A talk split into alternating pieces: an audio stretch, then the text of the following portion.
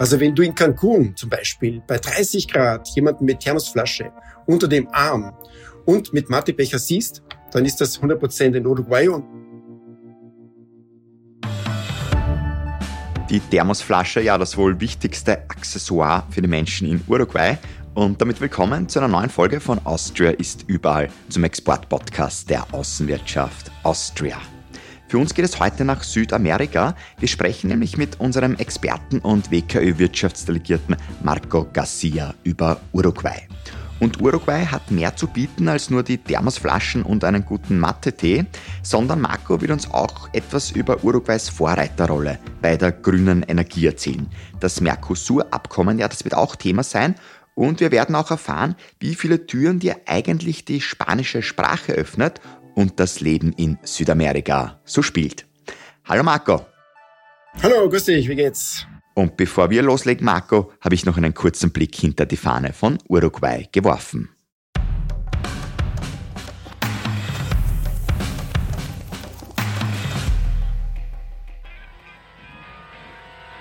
Es gibt kein anderes Land wie meines. So wird das Sehnsuchtsland zwischen den beiden großen Nachbarn Brasilien und Argentinien gerne besungen.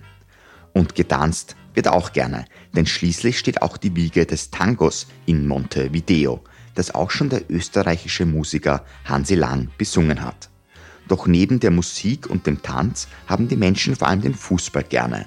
Denn schließlich wurde die erste Fußball-Weltmeisterschaft 1930 in Uruguay veranstaltet und das Gastgeberland ging sogar als Weltmeister hervor. Und erster war man auch 2013 beim Legalisieren von der Produktion und vom Handel von Marihuana, um so die Beschaffungskriminalität zu verhindern der zweitgrößten Seelöwenkolonie der Welt an der Atlantikküste. Uruguays war dies aber vermutlich egal.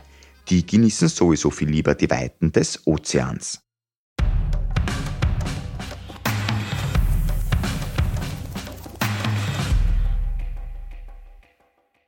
Lieber Marco, wir haben uns in der Folge 26 Argentinien ja schon kennengelernt und am Ende einen kurzen Abstecher nach Uruguay gemacht.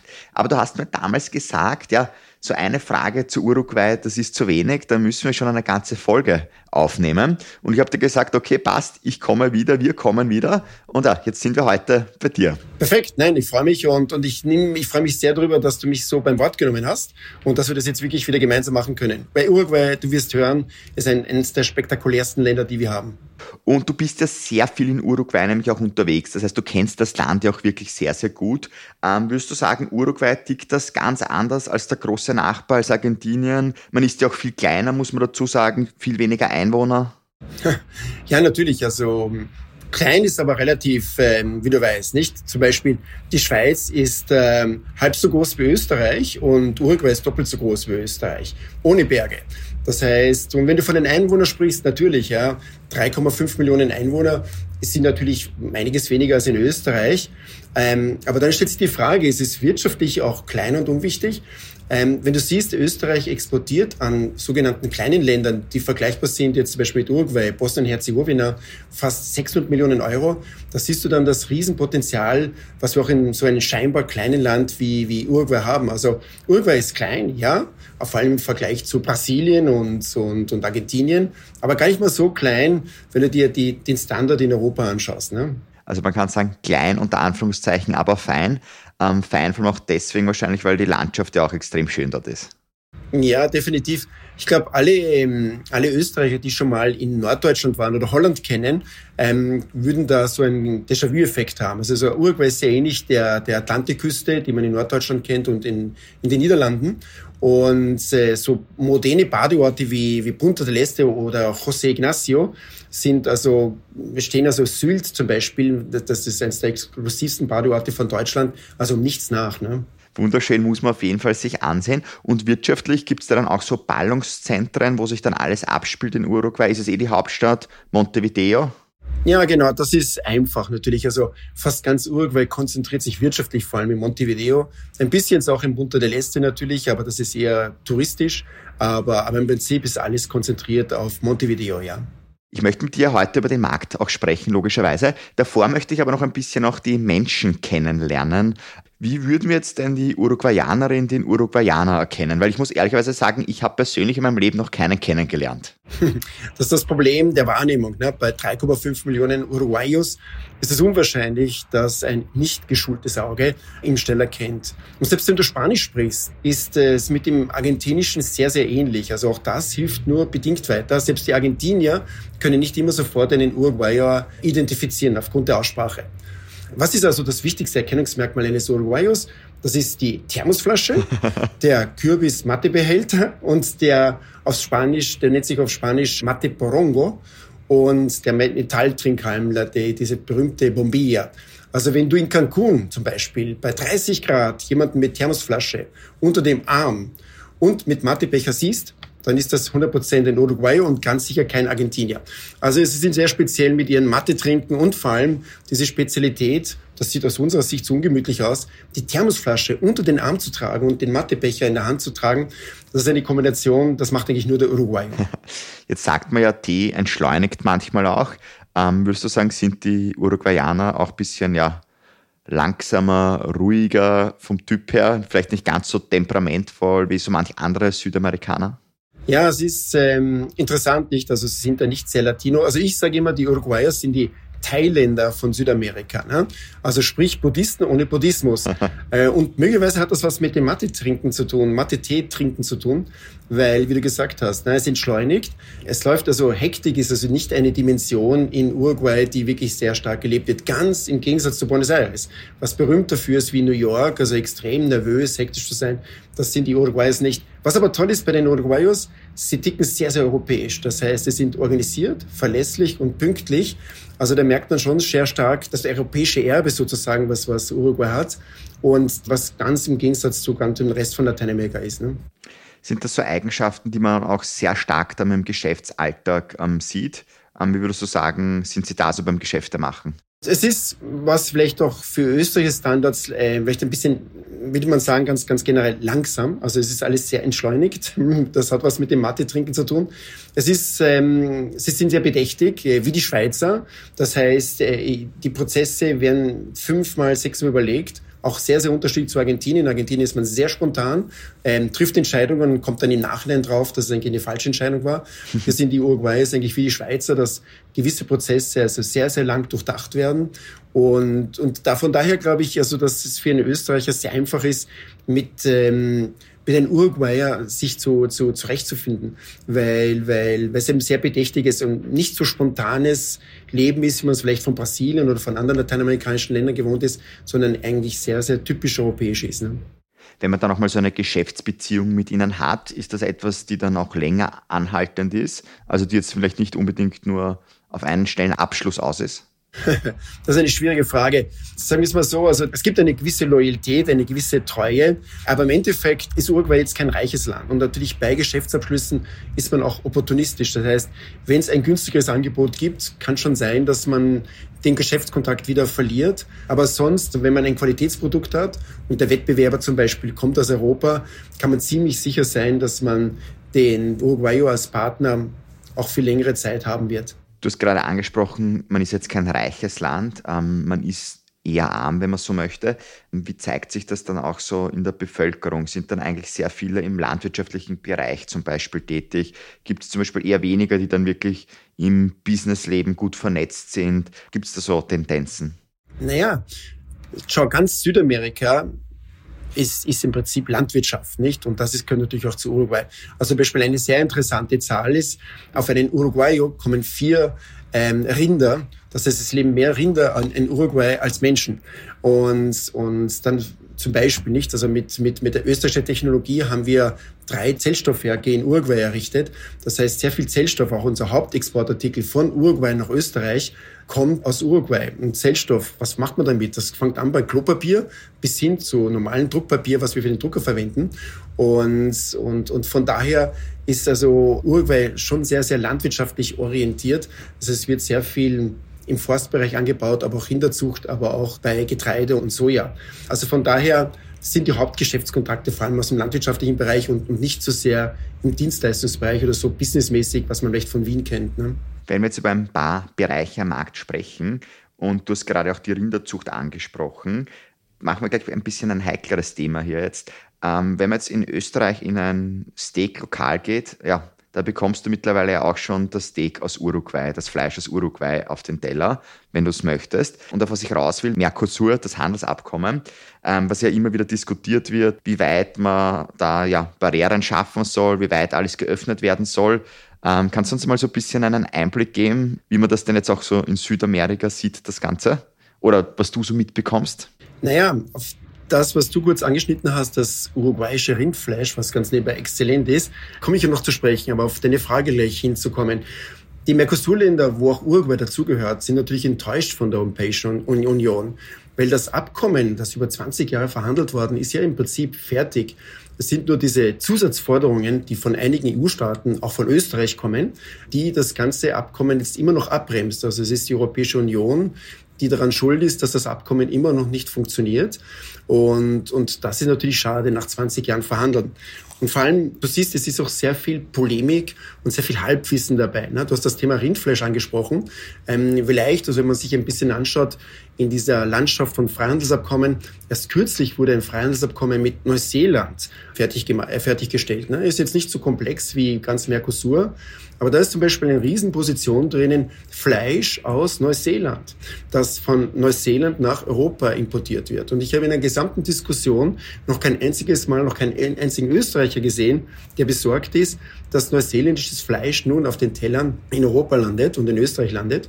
Und wenn du dir anschaust, was wirklich aus den Mercosur-Ländern, nicht nur aus Uruguay, aus den Mercosur-Ländern, also aus Brasilien, aus Argentinien, an Rindfleisch nach Österreich kommt, ist nicht mehr als ein Steak für eine Person einmal im Jahr.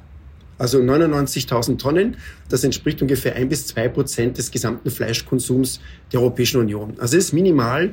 Du siehst also sehr viel Hysterie und, und Polemik um ein Thema, das eigentlich gar nicht so, so, so stark ist. Ne?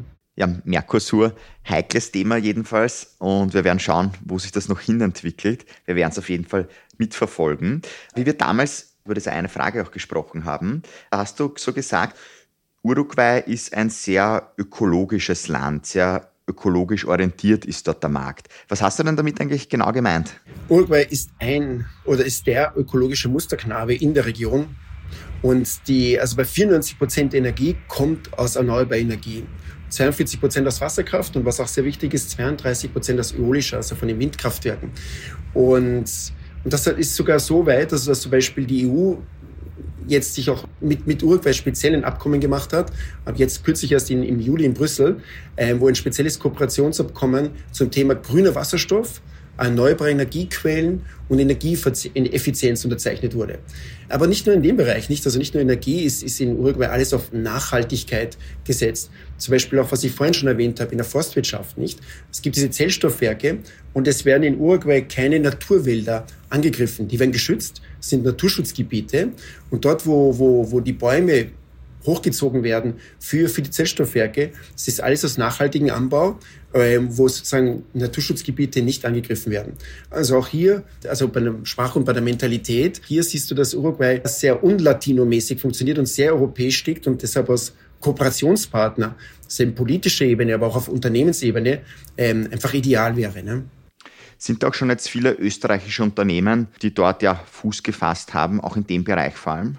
Wenig, nicht? Weil die, was ist das Problem von Uruguay? Uruguay ist auch in Lateinamerika, hat eine Sonderstellung, wie wir schon ein bisschen rausgehört haben, aber auch eine Sonderstellung, ähm, zum Beispiel, dass Uruguay sehr teuer ist, nicht? Also das, was ein österreichischer Unternehmer so oft im Ausland sucht, Produktionsauslagerung, so wie wir sehr stark in Osteuropa gewachsen sind, Rumänien, Bulgarien, das heißt mit Produktionsauslagerungen, dafür eignet sich Uruguay eben nicht.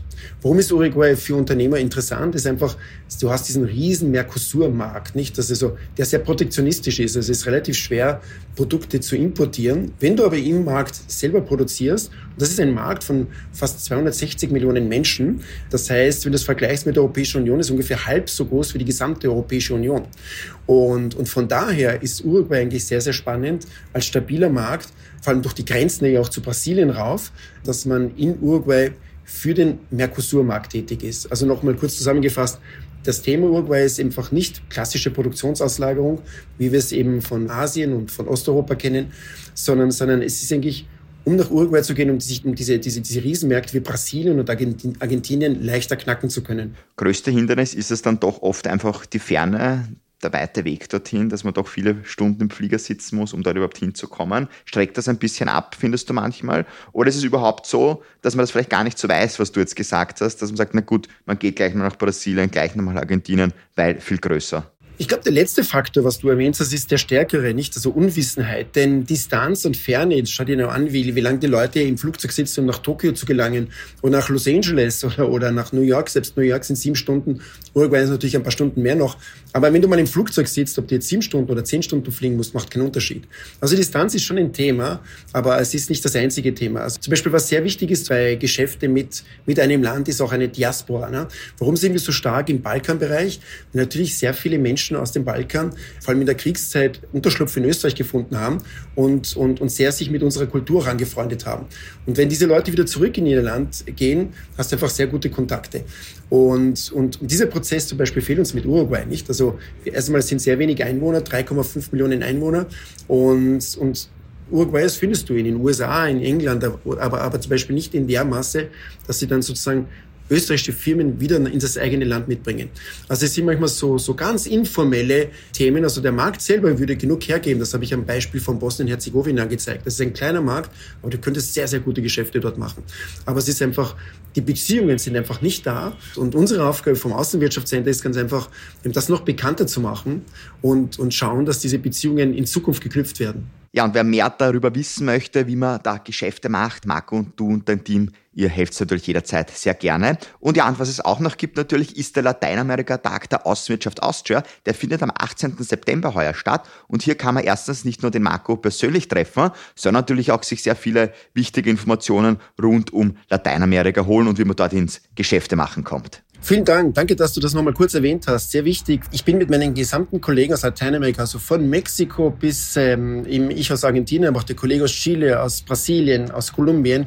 Wir sind alle in, in, in Wien am 18. September und wir würden uns freuen, Sie persönlich kennenzulernen und alle Zweifeln, ähm, alle Chancen, die Sie möglicherweise in Lateinamerika ganz generell sehen, auch in Uruguay natürlich und in Argentinien, wenn wir Sie da beraten dürfen, würden wir uns sehr freuen, Sie persönlich kennenzulernen.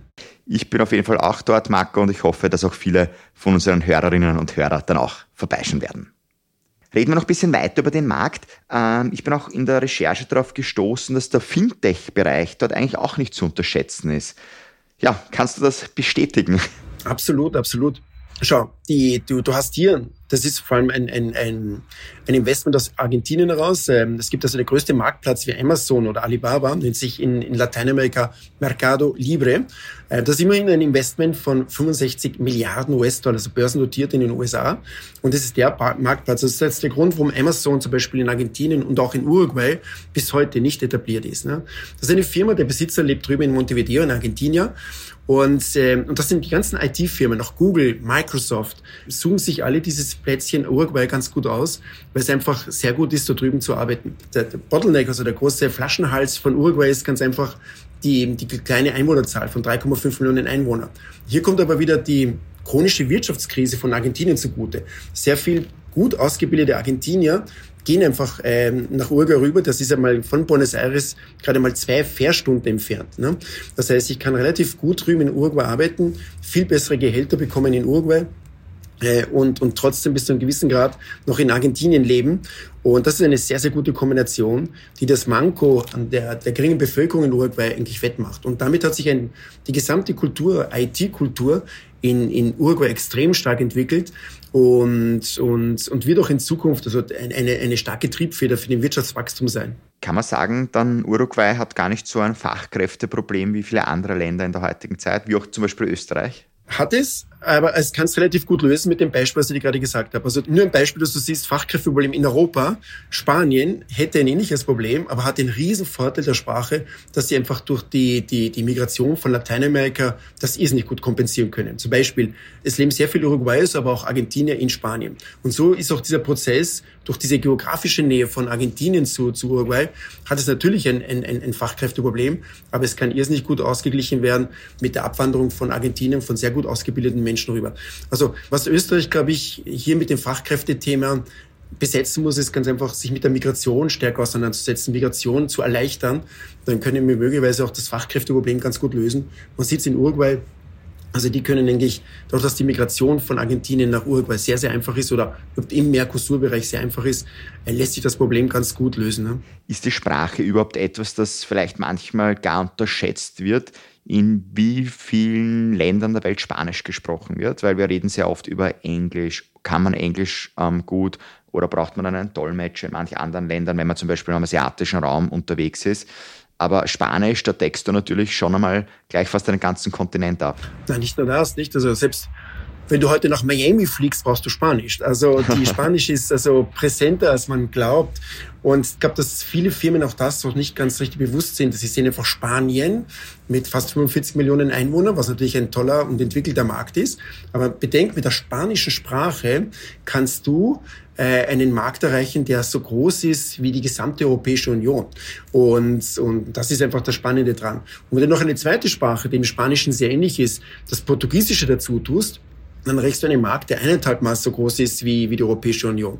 Und Länder wie Uruguay, die eine Grenznähe zu Brasilien haben, die eben dieses Mischmasch zwischen Spanisch und Portugiesisch sprechen, das Portuñol, äh, sind also perfekt dafür, weil du findest die Leute, die sowohl Spanisch als auch Portugiesisch sprechen und du kannst eigentlich dann dein Geschäft eigentlich sehr gut aufziehen von diesen Ländern, ohne dass du jetzt wirklich eine spanisch sprechende Kompetenz hast in, in Österreich. Ne?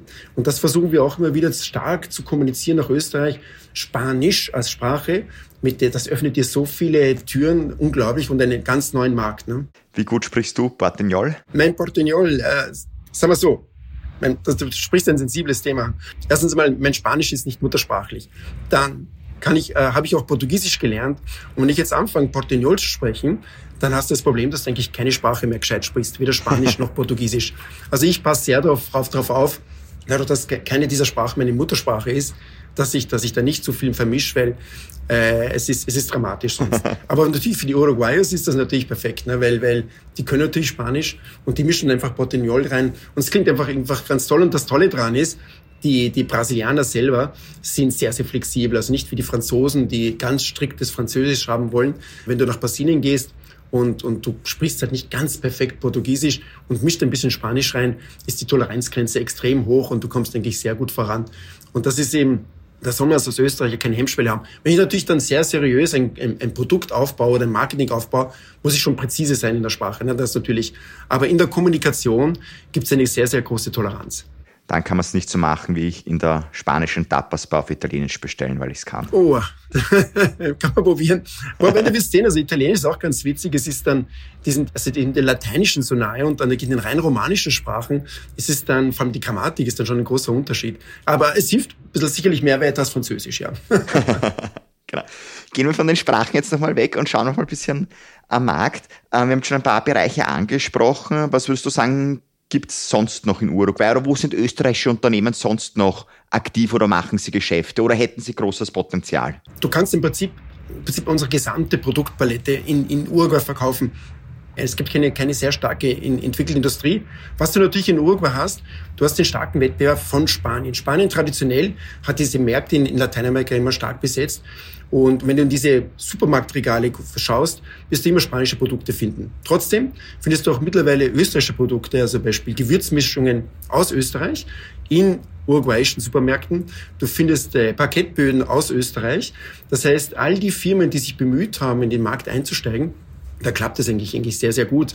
Auch das Gute dran ist bei so einem kleinen, überschaubaren Markt, du hast im Prinzip nur mit einem Händler zu tun. Das heißt, der, der kann dir den gesamten Markt abdecken. Es ist für den Einstieg und damit man Lateinamerika ein bisschen besser kennenlernt, eigentlich ein idealer Markt, egal mit welchem Produkt. Aber auch eben, wie ich schon erwähnt habe, wir liefern die gesamte Technologie für, für die Zellstoffwerke in, in Uruguay. Das kommt auch aus Österreich. Es wurde eine neue Bahnstrecke gebaut, da kommt natürlich Plasser und Teurer zum Einsatz. Also all diese Produkte findet man heute schon in Uruguay und, und werden auch in Zukunft genug Platz finden, weil das Land erneuert sich, modernisiert sich und da wird immer wieder österreichische Technologie gefragt sein. Potenzial ausnutzen heißt es da jeden Fall. Definitiv, ja. ja, lieber Marco, ähm, letzte Frage noch von mir an dich.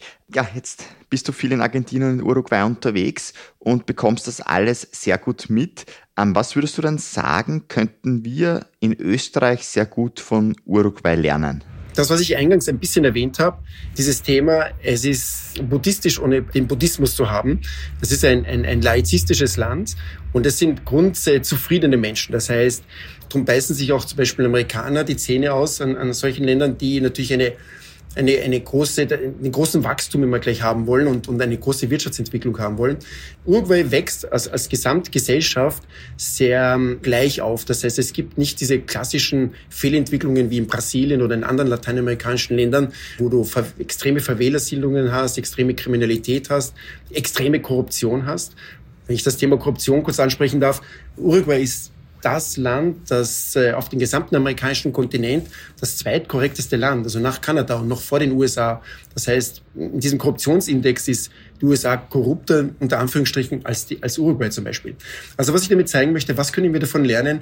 Eine, eine, eine Gesellschaft, die, die sehr auf Gleichheit aufgebaut ist und was wirklich stark gelebt wird. Du hast ein paar Reiche, du hast natürlich einige Arme, aber es ist eine Gesellschaft, die, die, die sehr auf gleich aufgebaut ist und ich glaube, das ist etwas sehr Schönes, was jeder Mensch und, und, und auch in Österreich manchmal sucht. Wir suchen sehr oft in Asien diese Themen. Und lustigerweise können wir das auch in Uruguay finden. Und, und darum würde ich jedem Österreich empfehlen, also dieses Land aus verschiedenen Aspekten, aus touristischen Gründen, aus spirituellen Gründen, aber auch aus Businessgründen, einfach mal kennenzulernen. Und ich bin sicher, bei allen Österreichern gibt es also immer einen Aspekt, ähm, wo man von Uruguay begeistert sein kann. Man muss keine Angst haben, wie Hansi Lang gesungen hat in Montevideo dass man. Ja, jetzt ohne Spaß. Hansi Lang hat einen, einen wichtigen Aspekt bei dem Lin 3 herausbekommen. Uruguay hat die schönsten Sonnenuntergänge. Egal, wo du sitzt, in Montevideo, in Colonia, in Punta del Este. Jedes wird auch zelebriert, sitzen am, am Wasser, an der Atlantikküste und bewundern diese Sonnenuntergänge. Also allein diese Sonnenuntergänge, davon kann man sich nicht mehr trennen, wenn man mal dort gewesen ist. Und auch davon hat Hansi Lang ein bisschen gesungen, aber möglicherweise hat dann der Hochnebel aus Wien dann ein bisschen zugesetzt und dann hat das Lied eine gewisse Wendung genommen.